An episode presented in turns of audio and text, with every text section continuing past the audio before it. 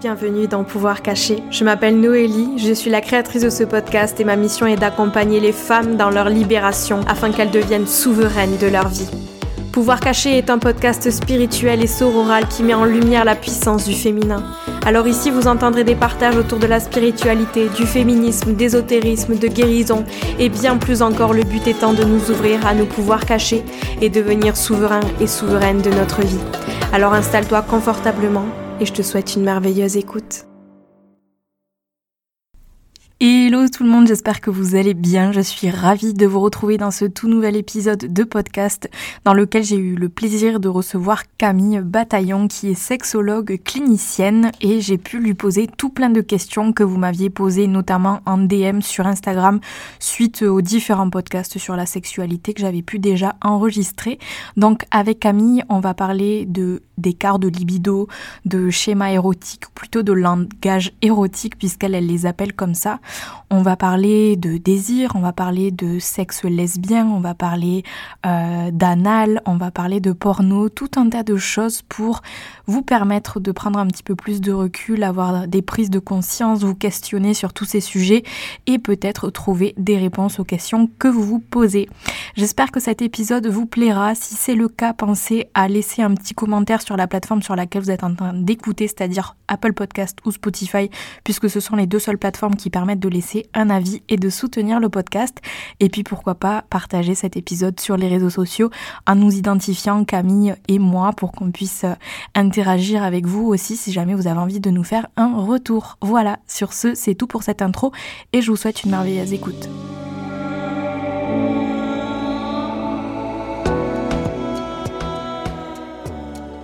Bonjour Camille. Coucou Noélie, bonjour tout le monde. Merci beaucoup de nous faire euh, l'honneur d'être sur le podcast aujourd'hui, d'avoir accepté mon invitation pour venir parler euh, de sujets autour de la sexualité. On va le voir euh, plus en détail ensemble tout à l'heure. Est-ce que tu veux bien te présenter pour toutes les personnes qui écoutent cet épisode et qui te connaîtraient pas? Alors je m'appelle Camille, je suis sexologue clinicienne, thérapeute de couple, auteur d'un livre qui s'appelle Réinventer sa vie intime après bébé, donc qui parle de la sexualité en postpartum. Et je viens de lancer aussi un podcast euh, qui parle de sexualité qui s'appelle Camille parle sexe comme mon compte Instagram. Trop chouette. Est-ce que tu peux euh, nous expliquer un petit peu euh, qu'est-ce que ça veut dire que d'être sexologue? Peut-être que c'est un petit peu flou pour certaines personnes. Ouais, c'est un métier euh, en plein essor et, et, donc on se demande un petit peu ben, quel est le métier de, de sexologue.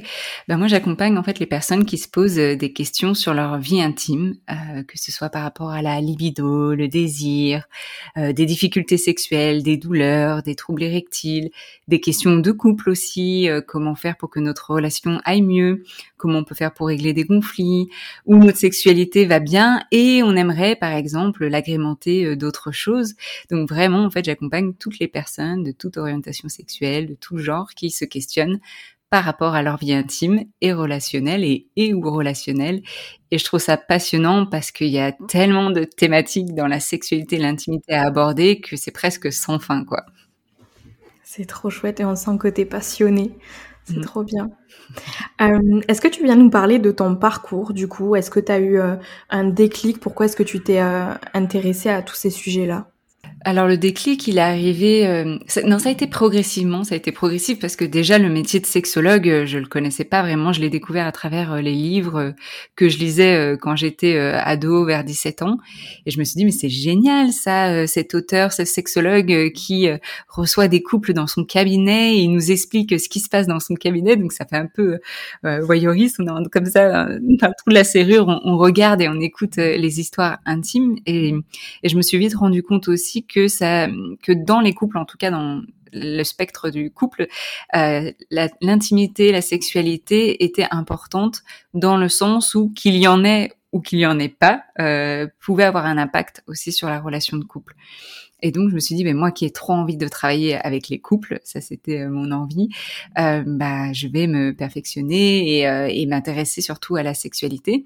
Mais comment devenir sexologue? Je ne connaissais pas vraiment ce métier, je ne connaissais personne de mon entourage, on n'en parlait pas. Et donc j'ai fait des études de psycho. En étant refusée d'abord un BTS. Enfin, c'était tout un parcours pas du tout linéaire. Hein, pour, comme ça, ça rassure les personnes qui se disent, euh, qui se posent des questions. Il y a même eu des interruptions euh, de plusieurs années euh, d'études. Et puis, quand j'ai fait mon, ma licence en psychologie, à la fin, j'avais envie de vraiment apprendre l'anglais. Donc, je suis partie aux États-Unis pour faire jeune fille au père. Et finalement, j'y suis restée trois ans. Et pendant ces trois années-là, j'ai pu aller sur les campus universitaires, prendre des cours par rapport à la sexualité humaine, euh, vraiment tout ce qu'on voit dans, dans Sex Education, euh, dans la série Netflix, euh, c'était ça, quoi. C'était vraiment, ça me semblait mais incroyable parce que, bah, en France, euh, on était à des années-lumière de tout ça. Aujourd'hui, on y est. Hein. Aujourd'hui, on y est, mais à, à ce moment-là, il y a 6-7 ans, c'était pas du tout ça. Et, et j'ai fait une formation euh, de 7 mois pour devenir coach en intimité, et c'était en fait euh, ce qu'on appelle hein, aujourd'hui maintenant les, les, les, retraites avec de la méditation, du yoga et euh, une pratique euh, de méditation en sexualité qui s'appelle la méditation orgasmique. Et à travers cette expérience-là, qui m'a enrichi à un niveau personnel, mais qui servait aussi de manière professionnelle. À ce moment-là, à 25 ans, je me suis dit, OK, maintenant, quand je rentre en Europe, il faut que je, je fasse ce métier de sexologue. Il faut que je trouve comment je peux devenir sexologue. Et donc, j'ai vu que en Belgique, euh, il y avait euh, un master euh, par rapport à ça, un master en sexualité. Je me suis dit, ok, ça me donne pas du tout envie de la Belgique, mais j'y vais pour pour ce métier, quoi. J'y vais pour ma passion, quoi. Et donc j'ai pris mes bagages, je suis partie de Californie où c'était le bonheur absolu, mais voilà, c'était pour suivre ma passion. Et maintenant, bah, ça fait euh, cinq ans que je suis euh, à Bruxelles, en Belgique. Quel parcours T'as quand même, euh, as quand même réussi à, à pas lâcher le morceau, quoi, et à continuer dans ce qui te, ce qui te faisait vibrer, c'est beau. Ah ouais, à pas lâcher, c'était pas évident parce que à tout quitter, euh, quitter euh, du coup la Californie, arriver en Belgique, c'est septembre, il fait eh froid, on reprend des études après trois quatre années d'arrêt, et puis je me dis attends, est-ce que là c'est le bon master, est-ce que c'est le master qui va me permettre d'être sexologue? J'étais même pas certaine. Donc il y a un moment j'ai complètement paniqué les deux premiers jours en me disant oh, je me suis trompée, ça se je vais pas du tout pouvoir être sexologue avec ça, et donc c'était euh, plein de doutes, d'angoisse, et finalement si. Et puis après ce master, j'ai pu faire une certification en sexologie et donc me former bah, en France, me former euh, aux États-Unis, au Canada et puis en Belgique. Je viens à ma première question euh, que je me suis notée et qui est revenue énormément. Je crois que c'est la question qui a été le plus posée par les auditrices. Surtout, on a beaucoup d'auditrices sur le podcast Pouvoir Cacher. Et c'est une question à propos des écarts de libido, qui est une question qui est énormément revenu et tu vas nous dire, mais j'ai l'impression qu'il y a beaucoup de frustration dans ce questionnement qui vient du fait qu'il y a énormément de tabous autour de la fréquence de nos rapports sexuels aussi. Et du coup, on se monte un peu le bourrichon tout seul bien souvent. Et comme je disais, ça peut amener à énormément de frustration. Est-ce que tu veux bien déjà peut-être définir, nous expliquer ce que c'est que le désir sexuel, comment est-ce que ça fonctionne et qu'est-ce qu'on va pouvoir mettre en place quand ensuite il y a un, écart, on va dire, de libido dans le couple? Ouais, le désir sexuel, comment il fonctionne? Alors déjà, ben, le désir sexuel, c'est ce qui va, c'est un élan vers euh, de l'intimité, que ce soit de l'intimité vis-à-vis de soi, hein, par rapport à la masturbation, ou vis-à-vis d'un ou d'une partenaire ou de plusieurs partenaires. Euh, ce désir, il peut se traduire de différentes manières et ça va vraiment dépendre euh, des personnes, des situations, du moment T. on distingue deux désirs, un désir spontané et un désir réactif. Le désir spontané, c'est il y a une pensée, un fantasme, quelque chose qui me traverse l'esprit, qui va du coup m'exciter à l'intérieur et qui va me donner envie d'aller vers de l'intimité. Donc par exemple, euh, bah, il y a une image qui me vient en tête et je pense à un scénario sexuel, et ben je vais me dire ok pourquoi j'irai pas me masturber? Et donc je réponds à ce désir qui est spontané. Euh, et puis il y a le désir réactif où là euh, c'est un désir qui va se réveiller en réaction à une stimulation sexuelle. Donc par exemple je je sais pas, je faisais quelque chose euh, dans, dans mon quotidien, je pensais pas forcément du tout à de la sexualité, et puis euh, ma partenaire ou mon partenaire euh, s'approche de moi derrière moi, me sursure des mots, m'embrasse dans le cou, et là je commence à avoir des frissons, mon corps se réveille et j'ai un désir réactif. Et ça, je trouve que c'est important déjà de différencier ça parce que, et, et, là, c'est souvent les femmes, quand elles viennent en consultation, vont me dire, j'ai plus de libido, qu'est-ce qui se passe, etc. Et quand on creuse, elles ont de la libido, elles ont un désir réactif, mais elles n'ont peut-être plus le désir spontané, qu'on retrouve facilement, plus facilement en début de relation, où généralement euh, dans les couples euh, ou même quand on commence voilà à relationner avec quelqu'un, bah, c'est très spontané. Il y a ce désir qui est là parce que tout est nouveau, tout est excitant et puis euh, on n'a pas vraiment de barrière. Des fois, enfin voilà, des fois on se rend compte que plus il y a des émotions, plus il y a des liens, bah, plus il y a d'enjeux et donc il peut y avoir des freins par rapport à ce désir. Mais au début, c'est assez spontané. Et puis après, et ça peut être au bout déjà de quelques mois, quelques années, dans le couple va s'installer, euh, bah, des fois chez des partenaires, plutôt quelqu'un qui va avoir un désir spontané, et puis l'autre personne plutôt un désir réactif. Donc souvent, les personnes vont dire, bah en fait, euh, c'est toujours mon partenaire qui initie ou c'est toujours moi qui initie, euh, etc. Donc euh, ça, c'est important de comprendre. Bah oui, il y a le désir spontané, le désir réactif. Le désir spontané, ça se ça se travaille si on a envie de pouvoir euh, avoir cette spontanéité qui, qui revient. Euh, du coup, par rapport à l'écart, parce que ça fait plein de questions, donc euh, tu peux rebondir, hein, mais par rapport à l'écart de libido, déjà de savoir que c'est extrêmement fréquent, que c'est quelque chose que tous les couples vivent finalement, parce que c'est très rare d'avoir un couple. Et là, quand je parle de couple, c'est un couple au bout de même de quelques mois de relation. C'est très fréquent en fait qu'il y ait pas forcément cet alignement-là de, de, libido, pas envie au même moment. Mais généralement, ça pose pas de souci s'il y a un désir réactif finalement. Dans le sens où, bah ok, quand l'un a envie, bah, l'autre y répond favorablement parce que le désir réactif se réveille facilement. Là où ça va poser souci, c'est quand justement, euh, bah il y en a un qui a envie et puis euh, l'autre il y a plus le désir réactif. Et donc euh, là on se dit ah qu'est-ce qu'on fait quoi?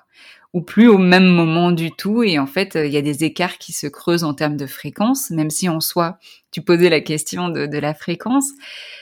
Euh, on s'en fiche des statistiques, euh, de, ce qu'ils disent, parce que aussi pareil en, consultation, les personnes viennent et disent bah voilà, je sais qu'il faut faire deux trois fois par semaine l'amour, mais nous on est loin du compte et tout. Je suis là, mais qui a dit ça? Qui a dit ça? Est-ce que hum, vous, vous qui avez euh, une fois tous les deux mois, est-ce que ça vous convient? Oui, ça nous convient, mais il faudrait qu'on fasse plus? Bah non, si ça vous convient, très bien. Il y a souvent, comme tu disais, une pression. Déjà, on va questionner cette pression d'où elle vient. Euh, est-ce qu'elle vient de la société? Généralement, c'est le cas. Est-ce qu'elle vient de son ou sa partenaire? Euh, Parce que ça aussi, c'est une problématique. Ou est-ce qu'elle vient de soi? Et puis, des fois, c'est souvent les trois en même temps aussi. Hein. Et, et, souvent, il y a la croyance que bah, les couples, voilà, pour être un couple, quand on est un couple amoureux, on devrait avoir une sexualité. On devrait avoir une sexualité. Déjà, qu'est-ce qu'on met dans la sexualité?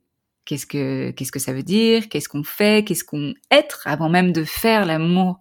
Est-ce qu'on peut déjà être dans la sexualité? Je pense que ça souvent les gens oublient parce qu'on est dans une société performative où euh, où faut juste euh, faire faire faire faire et on prend pas le temps de se poser, on prend pas le temps même de demander en amont qu'est-ce qui pourrait nous plaire, se poser pour se questionner sur ses désirs, se poser pour avoir une réflexion avec son ou sa partenaire, pour se dire bah tiens, j'ai pensé à telle pratique, qu'est-ce que tu en penses pour demander le consentement? Non, tout doit aller tellement vite qu'on se dit que non, si on ralentit, c'est pas du tout sexy. Le slow sex, mais qu'est-ce que c'est ennuyant? Alors que au contraire, ralentir permet d'intégrer, permet d'avoir une pensée et euh, permet de mieux ressentir aussi dans ses sensations corporelles. Et donc, par rapport à ta question, qu'est-ce qu'on fait euh, par rapport à, l'écart de libido? Bah Déjà, donc, c'est de comprendre comment fonctionne euh, ça. Déjà, c'est un grand pont. Sur quel aspect il faut travailler, le désir actif, le désir spontané, mais surtout, bah, qu'est-ce que les gens ont envie? Parce que finalement, si j'ai pas ou moins de libido que mon partenaire, est-ce que déjà, première question, bah, est-ce que ça vous va, Et généralement, une majorité vont dire, bah oui, moi, en fait, ça m'irait, cette sexualité à cette fréquence-là. Euh, moi, je, ça me manque pas plus, euh, mais c'est pour mon partenaire. Et donc là, faut entendre aussi et des fois se dire, bah si vous êtes ok avec ça, en fait, on va pas vous forcer à avoir plus de libido si c'est pas ce que vous avez envie. Donc il y a plein de questionnements à, à, interroger, des fois des questionnements qui n'ont pas des réponses toutes simples parce qu'elles sont interreliées avec un système, avec ce qu'on attend si on est une femme ou ce qu'on attend avec si on est un, homme dans, dans la société. Euh, il y a beaucoup d'enjeux en fait à, à, creuser, à délier. Donc il n'y a pas de réponse toute simple. Euh, la première, c'est vraiment de pouvoir communiquer au sein du couple et ça, quand c'est difficile, bah, de pouvoir faire appel à une tierce personne, à un ou une professionnelle, et de pouvoir poser à plat vraiment quels sont les désirs par rapport à ça et quels peuvent être les freins aussi parce que dans le désir, je te parlais euh, du désir spontané, du désir réactif, et puis ça marche aussi avec des pédales d'accélérateur et des pédales de frein. Les pédales d'accélérateur, c'est souvent ce qu'on va entendre dans les magazines, dans la société. C'est tout ce qui va venir accélérer. Donc, on parle souvent de lingerie, de sextoys, de, de films porno, etc. Et ça, généralement, les gens vont dire, ben, on l'a essayé. Oui, ok, ça a marché une fois. Puis, en fait, on retombe dans nos travers. Oui, parce que ça, c'est les accélérateurs. Mais est-ce qu'on a travaillé nos freins? Tout ce qui peut nous bloquer, tout ce qu'on peut appréhender, toutes nos craintes, peut-être des traumas, des choses non dites. Et ça, généralement, c'est plus difficile pour les gens à aller creuser ça. Et pourtant, c'est la première étape, presque. Hmm. C'est d'apprendre à se connaître aussi un petit peu finalement. On en parlait avant de, lancer l'enregistrement et on va y venir parce que je trouve que les deux questions se lient plutôt bien. Euh, est-ce que tu peux nous parler de tout ce qui est justement euh, schéma érotique pour apprendre à se connaître, apprendre à connaître justement ben, ce qui va déclencher chez nous peut-être un désir plus facilement et voir un petit peu où est-ce qu'on se positionne pour aussi avoir une meilleure communication avec l'autre. Ouais, tout à fait. Alors moi je parle des langages érotiques plutôt. Euh, alors je les ai pas inventés, hein, c'est euh, Miss euh, Jaya aux États-Unis qui parle d'érotique blueprint. Et, euh, et j'ai essayé de traduire un petit peu ça, même s'il y en a d'autres en français qui l'ont traduit, qui le traduisent différemment par des héro érotypes. Moi, j'appelle ça langage érotique. Euh, il y en a cinq. Il y a le langage, et on pourra venir plus en détail, mais il y a le langage énergétique. Euh, il y a le langage sensuel, le langage sexuel, le langage kinky et le langage euh, métamorphe. Euh, du coup, le langage et, et, ça, en fait, de savoir, de faire un petit peu, de savoir où on se situe et on peut un peu se situer dans plusieurs euh, langages, ça permet déjà de comprendre bah, qu'est-ce qui peut nous exciter pour les personnes qui des fois euh, c'est un point d'interrogation. En fait, je sais pas ce qui peut m'attirer ou qui ne comprennent pas pourquoi elles elles ont plus de désir réactif parce que peut-être elles essayent de calquer vis-à-vis -vis du langage de leur partenaire alors qu'elles oublient de parler leur propre langage ou aussi, ce qui peut être intelligent pour la personne qui a le plus de libido, c'est de parler le langage de son ou sa partenaire, finalement, pour être dans la sexualité. Et l'erreur qu'on fait, que ce soit dans le langage de l'amour ou le langage de la sexualité, c'est qu'on a tendance à parler son propre langage, alors que si on veut pouvoir faire connexion avec son ou sa partenaire, il faut parler le langage de l'autre. Donc, pour ça, il faut connaître, savoir quel est le langage de son ou sa partenaire, déjà. Donc, au niveau du langage euh, énergétique, euh, ça, c'est les personnes qui euh, ont besoin de sentir la connexion, qui sont excitées même par la distance, qui juste de sentir, par exemple, deux lèvres qui se rapprochent, de sentir ce, ce, ce lien entre les deux lèvres et qui vont presque se toucher, etc. Et qui c'est cette distance-là qui est excitante pour ces personnes-là, qui souvent ressentent beaucoup. Elles, ont, elles ressentent beaucoup, elles n'ont pas forcément besoin d'être touchées pour ressentir. Et ça, souvent, ça va se traduire aussi par euh, je me sens envahie dans mon espace, euh, tellement il ou elle, elle a de désir que bah, moi, j'arrive plus à désirer parce que je suis excitée par cet espace-là. Qui, des fois, dans la relation, quand on est avec quelqu'un qui a plus de désir que, que soi, quand on est euh, une personne énergétique, bah, du coup, on va avoir ce sentiment d'étouffer un peu, que ce désir est étouffé parce que c'est par la distance qu'on a besoin euh, bah, d'être excité. En fait, c'est la distance qui nous excite. Euh, ensuite, euh, le langage sensuel, bah là, c'est par tous les sens, tous les dès qu'on nous touche, dès qu'on nous sursure des choses à l'oreille, et eh ben là, ça nous ça nous excite, ça nous turn on, comme on dit en, en, anglais. Et donc, pour ça, on a besoin de bah, se sentir proche de l'autre, le corps à corps, c'est quelque chose que les personnes sensuelles apprécient. Elles apprécient souvent aussi le toucher qui est doux, euh, des pressions qui sont différentes, de vraiment jouer avec tous ces sens-là. Euh, et souvent, euh, ce qui peut les freiner dans ce, ce langage-là, c'est quand elles vont se mettre à trop penser. Parce qu'en fait, si elles sont dans le mental, du coup, elles sont plus dans leur langage sensuel qui est le corps finalement. Ensuite, il y a le langage sexuel. Donc là, c'est peut-être ce qui résonne euh, le plus euh, dans le langage, on va dire, de ce que la société euh, nous dit et nous traduit. C'est là, j'ai envie d'une expérience sexuelle. Donc sexuelle, ça passe par de la pénétration, ça passe par des, du génital, vagin, pénis, etc. Euh, je suis, j'ai envie de nudité, j'ai envie de pénétration, j'ai envie de performance, j'ai envie d'orgasme. Euh, et, et, donc c'est vraiment là-dedans. Et et ce qui peut être challengeant pour ces personnes-là, c'est justement d'avoir du coup une définition un peu limitée de ce qu'est la sexualité, de tout ce que peut apporter la sexualité. et une pression puisqu'on se met, on est dans de la performance. Hein, je parlais d'orgasme, d'érection, etc. Bah, une, performance qui peut donner une pression et une pression bah, qui rajoute du stress, etc. Ensuite, il y a les personnes qui sont plus dans un langage kinky. Euh, donc ça, kinky, euh, ça va être, en fait, c'est des personnes qui vont être excitées par tout ce qui est tabou.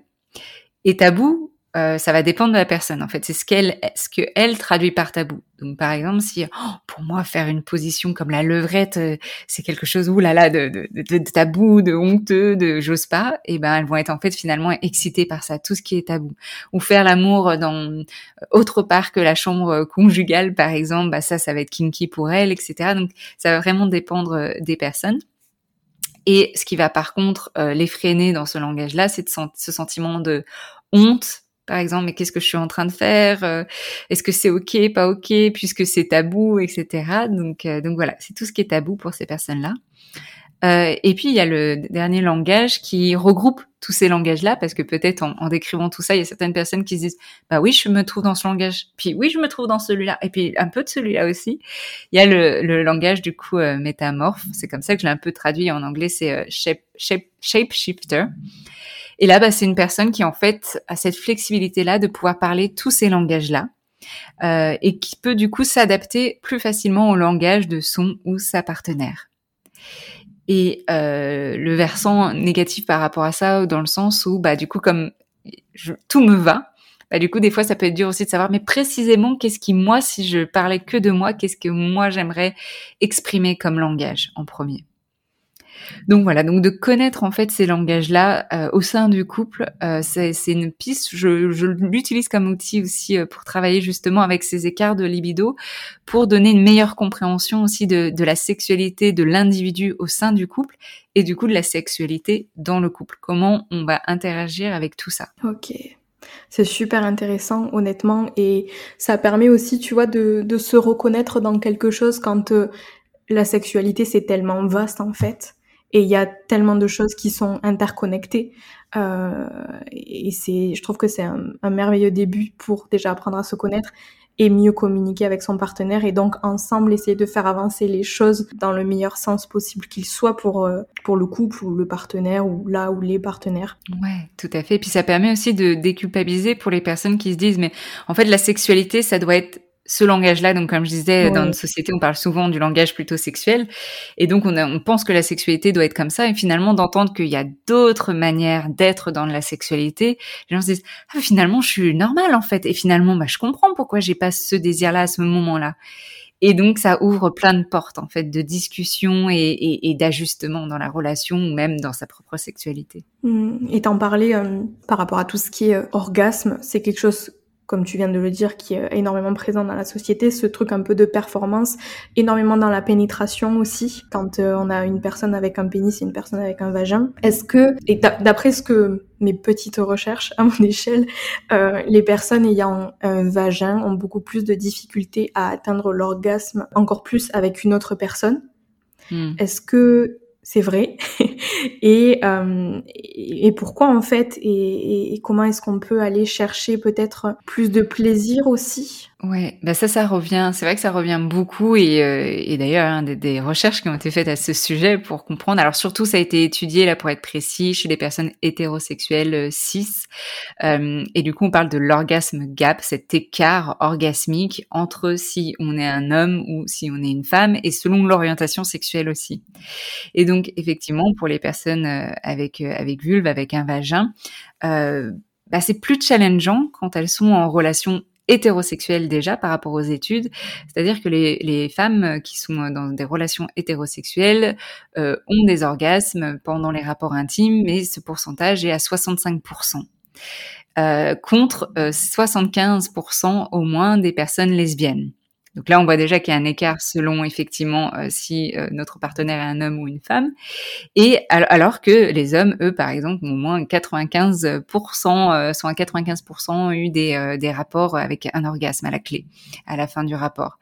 Donc il y a déjà effectivement l'orientation sexuelle, mais du coup ça pose des questions sur bah, qu'est-ce qu'il y a de différent en fait finalement?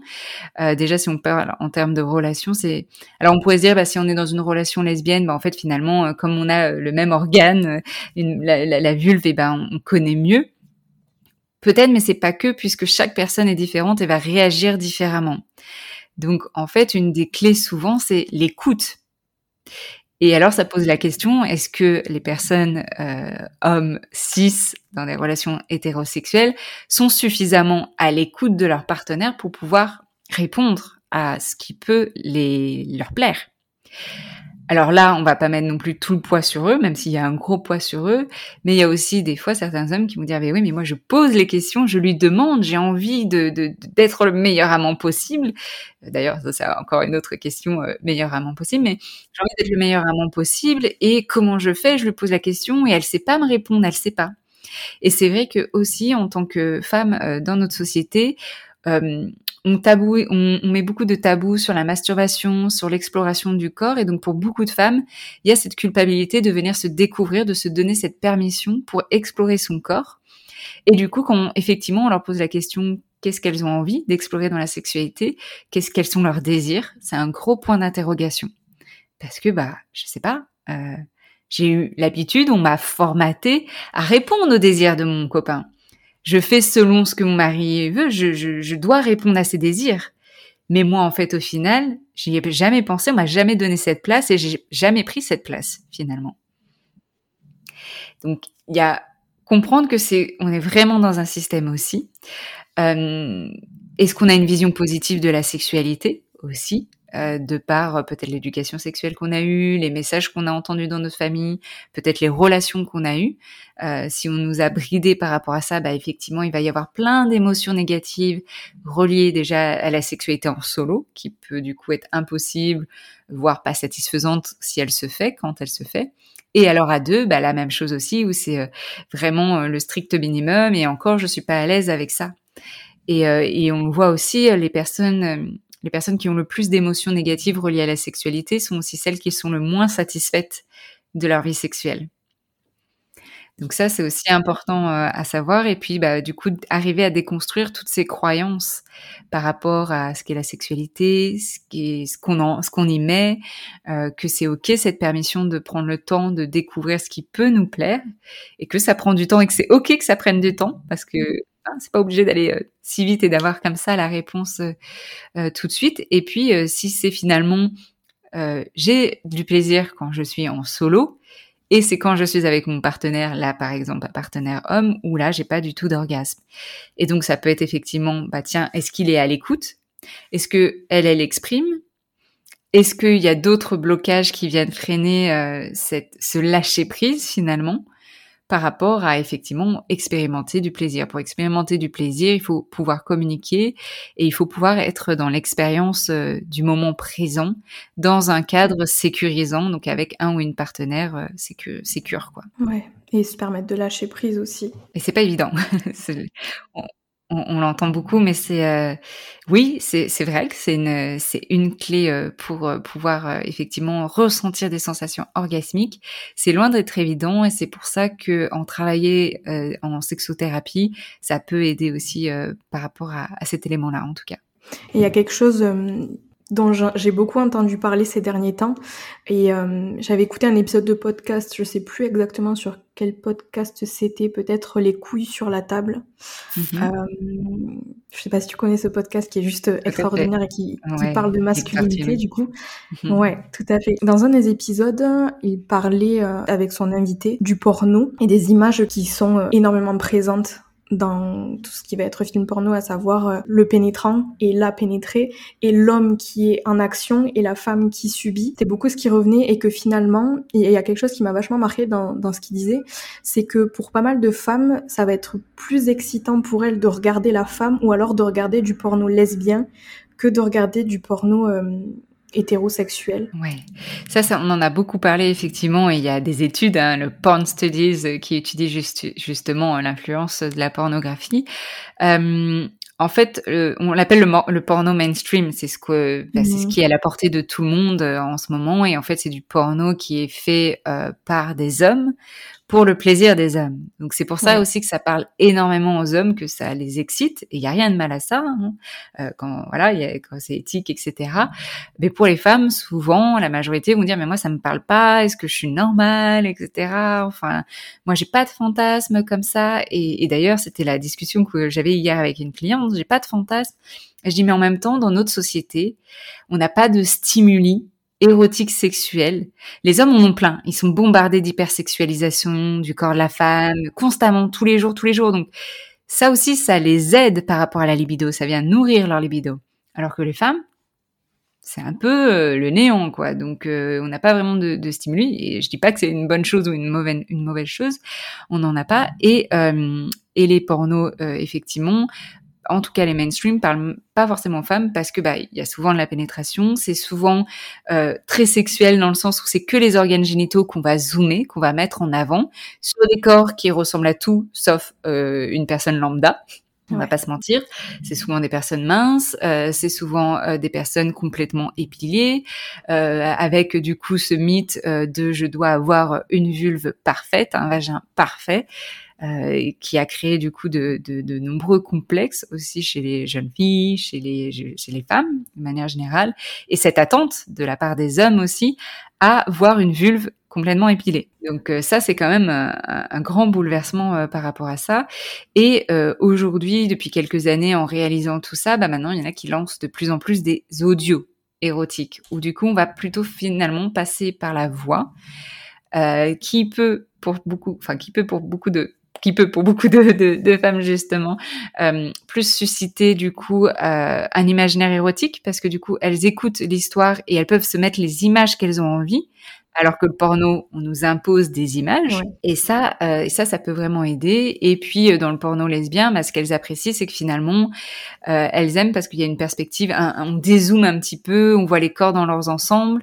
Euh, même si des fois il y a la pénétration, il y a aussi d'autres pratiques qui sont pas que centrées sur la pénétration. Et du coup, ça parle euh, un peu plus aux femmes.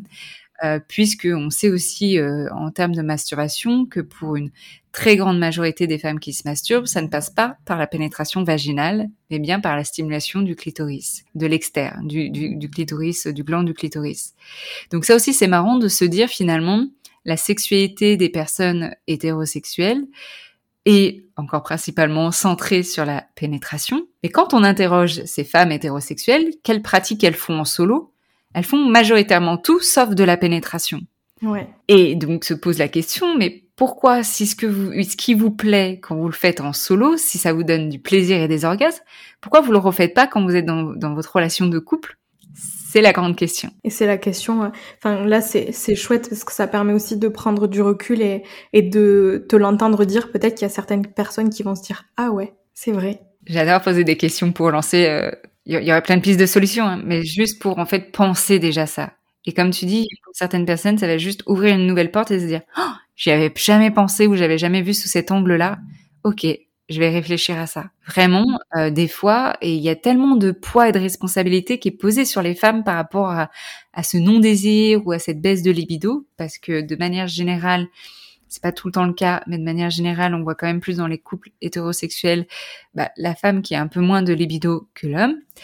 Et il y a ce poids. C'est genre, bah, si t'as le moins de libido, c'est toi qui dois aller consulter, c'est toi qui as un problème. Alors que qui a dit que la personne qui a le moins de libido a un problème? Peut-être qu'on pourrait se dire, on pourrait penser que c'est finalement la personne qui a le plus de libido. Non, dans notre société, on va pointer du doigt celle qui a le moins de libido. Et du coup, de, de, de, de, de réfléchir à ça et de se dire finalement, la libido, elle se traduit dans un contexte qui est approprié pour vous, qui peut vous donner du plaisir. Et des fois, elles vont dire, mais oui, mais moi, quand je suis seule, euh, finalement, j'ai beaucoup de plaisir. Et, donc, euh, ou d'autres éléments, dire, bah moi, en fait, ça, il y a ça qui, qui m'excite, mais il y a juste ça. Et ben oui, on va se concentrer sur ce juste ça et on va l'implémenter dans, dans votre vie.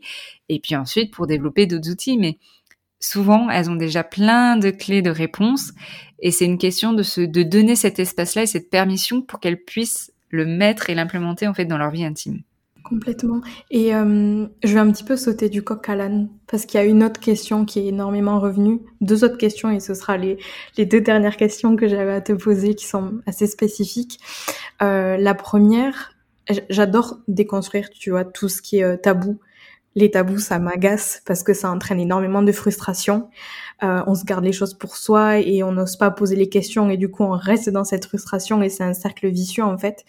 Et euh, il y a un sujet, une pratique peut-être plus qu'un sujet qui est énormément tabou autour de laquelle il y a énormément de préjugés aussi et ça va être tout ce qui va être autour euh, du sexe anal. Mmh. Est-ce que tu peux démystifier tout ça pour justement certaines personnes qui auraient envie de se lancer dans la pratique mais qui ont peur parce qu'on entend tout un tas de choses euh, qui font peur justement et qui sont un peu euh, choquantes parfois aussi. Bah alors, le, sexe anal, c'est comme, euh, c'est ça fait partie d'une pratique sexuelle et c'est pas parce que ça fait partie d'une pratique sexuelle qu'on doit le faire. Encore une fois, hein.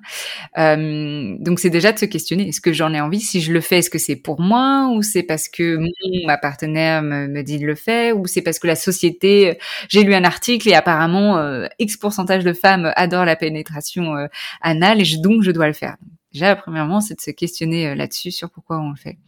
Ensuite, effectivement, il y a plein de tabous autour de ça, plein de, de, de, de pensées. Hein. C'est vu, euh, c'est vu comme euh, bah, comme sale, comme contre nature, puisque bah, une pénétration anale ne permet pas sauf cas rare, mais ne permet pas la reproduction. Euh, c'est vu comme une pratique qui est juste dédiée aux personnes homosexuelles gays. Donc euh, voilà, c'est une pratique aussi, la pratique anale, où euh, la personne pénétrée dans les relations hétérosexuelles, c'est la femme. On pense pas forcément à l'homme, alors pourquoi Enfin, on a tous un anus, donc voilà. Euh, c'est une pratique qui est interdite aussi bah, dans la religion, dans l'islam aussi. Donc il y a plein de, de, de, de tabous, comme tu disais, de croyances, et puis euh, cette, cette aussi cette euh, cette croyance, mais qui peut être une réalité aussi de, de la douleur ou de est-ce qu'on va se faire caca dessus, tout ça qui peut aussi euh, freiner la douleur et je pense le côté hygiène qui freine beaucoup de personnes. Mmh. Donc, si l'envie est là d'explorer déjà, deuxièmement, c'est vous, pouvez prendre tout le temps que vous avez besoin. C'est pas parce que vous avez envie d'une pratique anale que faut forcément aller à la pénétration et au bout de la pénétration pour, pour dès la première fois. Vraiment y aller progressivement. Déjà dans le couple, se dire bah, qui a envie d'être pénétré, se poser la question. Parce qu'on pourrait dire bah oui, dans un couple hétérosexuel, bah oui, c'est la femme qui va être pénétrée. Non, non, poser la question. Euh, parce que pour les hommes, ça peut aussi euh, apporter beaucoup de plaisir puisque ça va venir euh, stimuler la prostate et qui peut apporter aussi des sensations différentes de ce qu'ils ont l'habitude de ressentir en, pénétration bah, quand, eux pénètrent finalement. Donc, donc c'est pas réservé qu'aux personnes gays. Hein. donc ça, de prendre son temps, donc de bien utiliser aussi des lubrifiants par rapport à ça, comme toute forme de pénétration, mais encore plus bah, l'anus qui n'est pas en fait de lui-même et se lubrifie pas de lui-même. Donc c'est très important d'ajouter avant, pendant et plusieurs fois si besoin euh, de, du lubrifiant. Et comme je disais, d'y aller progressivement. Donc au début, ça peut être simplement avec euh, le doigt, hein, tout autour, euh, tout autour de l'anus par rapport à ça. bien sûr, je, je régresse, mais c'est important aussi, j'ai oublié de le mentionner, de se protéger les euh, maladies sexuellement transmissibles, euh, parce que bah, il y a des il y a des risques comme toute pratique euh, sexuelle, donc de mettre un préservatif. Donc, on peut faire avec le doigt tout autour, et puis une session d'après, euh, si on se sent un peu plus à l'aise, ok, on, le pénis peut, ou un sextoys hein, aussi, hein, c'est pas obligé. Euh, alors un sextoys qui est spécifique, hein, plutôt euh, des plugs par rapport à ça, par rapport à l'anus, et, et de venir stimuler la zone anale tout autour, et puis quand on se sent un peu plus à l'aise, et si on a envie, ça peut être avec un pénis, et puis un peu plus. vraiment, en fait, d'y aller progressivement, et c'est tout à fait, tout à fait ok on parle de lavement ou d'hygiène avant euh, avant un rapport anal. Moi, je suis pas fort. Enfin, euh, en soi, c'est une zone qui, quand elle est, elle est, enfin voilà, le rectum il est souvent vide une fois qu'on est allé à la selle. Euh, ce qui a à nettoyer, c'est pas forcément à l'intérieur, c'est plutôt à l'extérieur, effectivement, s'il y a des restes. Donc ça, ça se nettoie facilement avec un passage en toilette, aux toilettes. Par contre, un lavement, ça, il y a des risques que ça vienne perturber la flore en fait. Et donc, donc moi, je suis pas forcément pour. On peut nettoyer la zone de manière externe. Et euh, si on est allé à la selle avant, il n'y a pas de, il a pas de souci. Euh, et bien sûr, comme toute pratique aussi euh, sexuelle, il peut y avoir des fluides, il peut y avoir des choses. Le, le sexe, c'est pas quelque chose de tout clean, de tout. Voilà, le sexe, le sexe, ça peut être messy, quoi, comme on dit en anglais. Ça peut être, ça peut être le bazar et le bazar en, termes de, de les draps de partout, les vêtements de partout mais aussi des fluides de partout. Merci pour euh, toutes ces précisions et j'ai envie de rebondir sur, euh, tu parlais euh, de sexualité gay ou lesbienne et justement, je trouve qu'on est dans une société là où la plupart de l'éducation sexuelle est basée sur l'hétérosexualité en fait. Et je pense que ça peut amener énormément de, de frustration des personnes complètement perdues qui se retrouvent pas dans ce schéma-là, en fait, dans cette sexualité-là. Qu'est-ce que tu aurais envie de, de dire, de partager à ces gens qui ont envie d'explorer justement une, sexualité qui n'est pas hétérosexuelle et qui se hmm. sentent un petit peu perdus?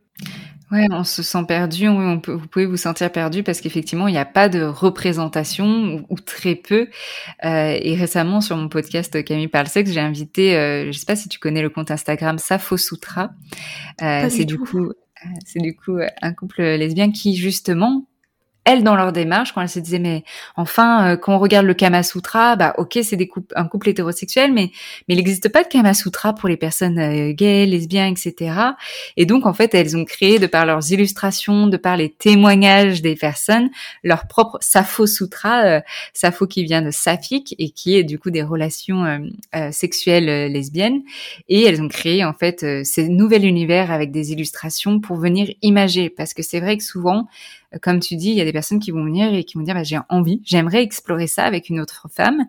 Mais par où commencer? Enfin, comment on fait l'amour entre femmes? Est-ce qu'on doit se pénétrer? Euh, Est-ce qu'on utilise des godes? Comment on fait? Comment on se protège? Tous ces questionnements-là qui sont légitimes, mais euh, dont encore, comme on est dans une société euh, très hétéronormée, il y a plutôt des, des, des images par rapport à ça plutôt que homosexuels. Euh, donc pour les personnes qui veulent commencer, bah déjà je dirais euh, voir euh, Safo Sutra parce que ça donne du visuel, ça donne des explications. Elles expliquent aussi comment bien se protéger. Elles déconstruisent les croyances et les tabous comme comme tu aimes bien aussi.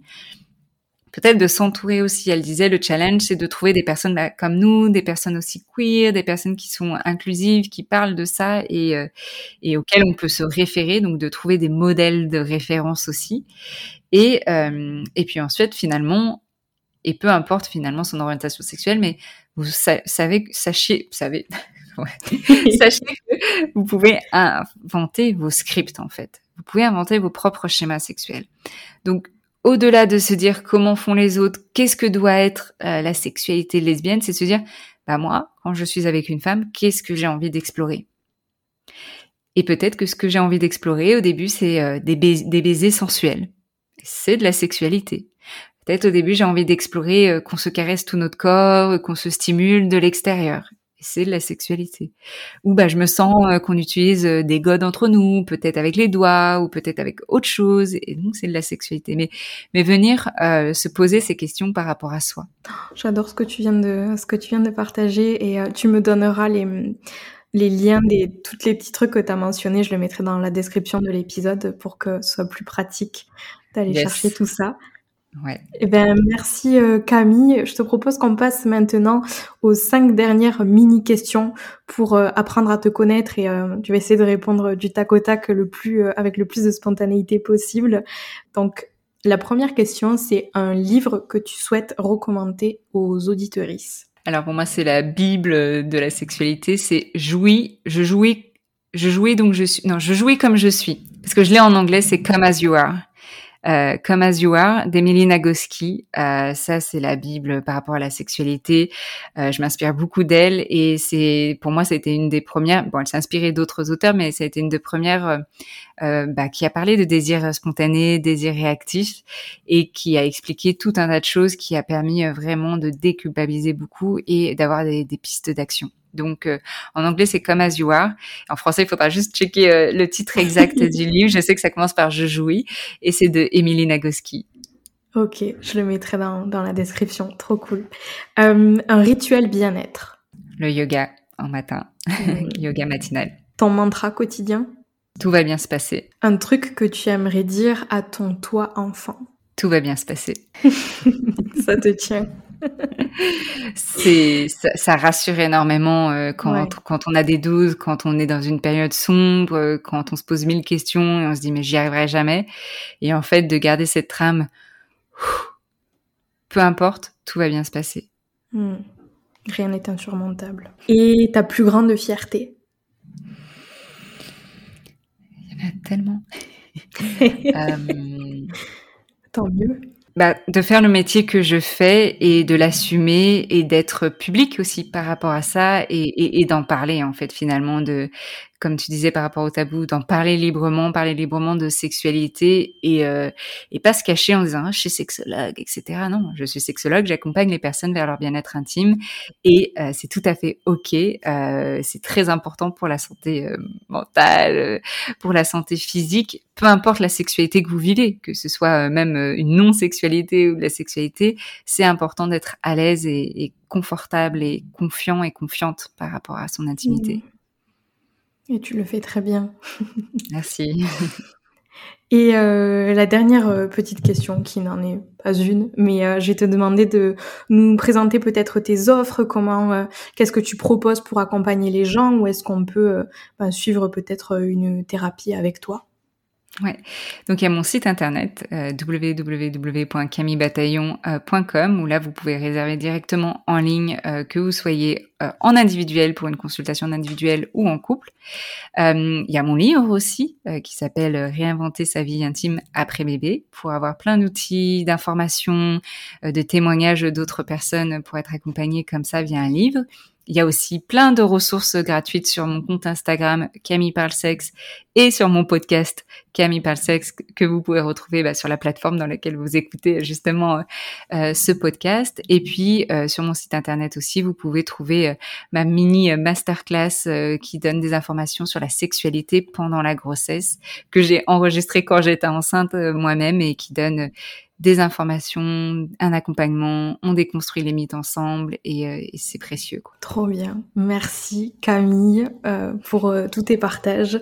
Hyper important, comme tu disais, de sortir de tous ces tabous, de parler, de libérer la parole pour qu'il y ait moins ben, de friction, de frustration, de de désaccord aussi avec soi-même peut-être. Et, euh, et c'est super important de le faire. Alors merci euh, merci d'être venu euh, libérer tout ça ici aujourd'hui. Bah, merci à toi d'offrir cet espace là et de m'avoir donné la permission de, de pouvoir parler et, et partager tout ça. Et, et puis bah, n'hésitez pas à nous à nous faire un retour finalement de, de cette écoute. Carrément avec grand plaisir. Et merci du coup à vous qui nous avez écoutés aujourd'hui. Et sur ce je vous dis à dans une semaine pour un nouvel Ciao, ciao.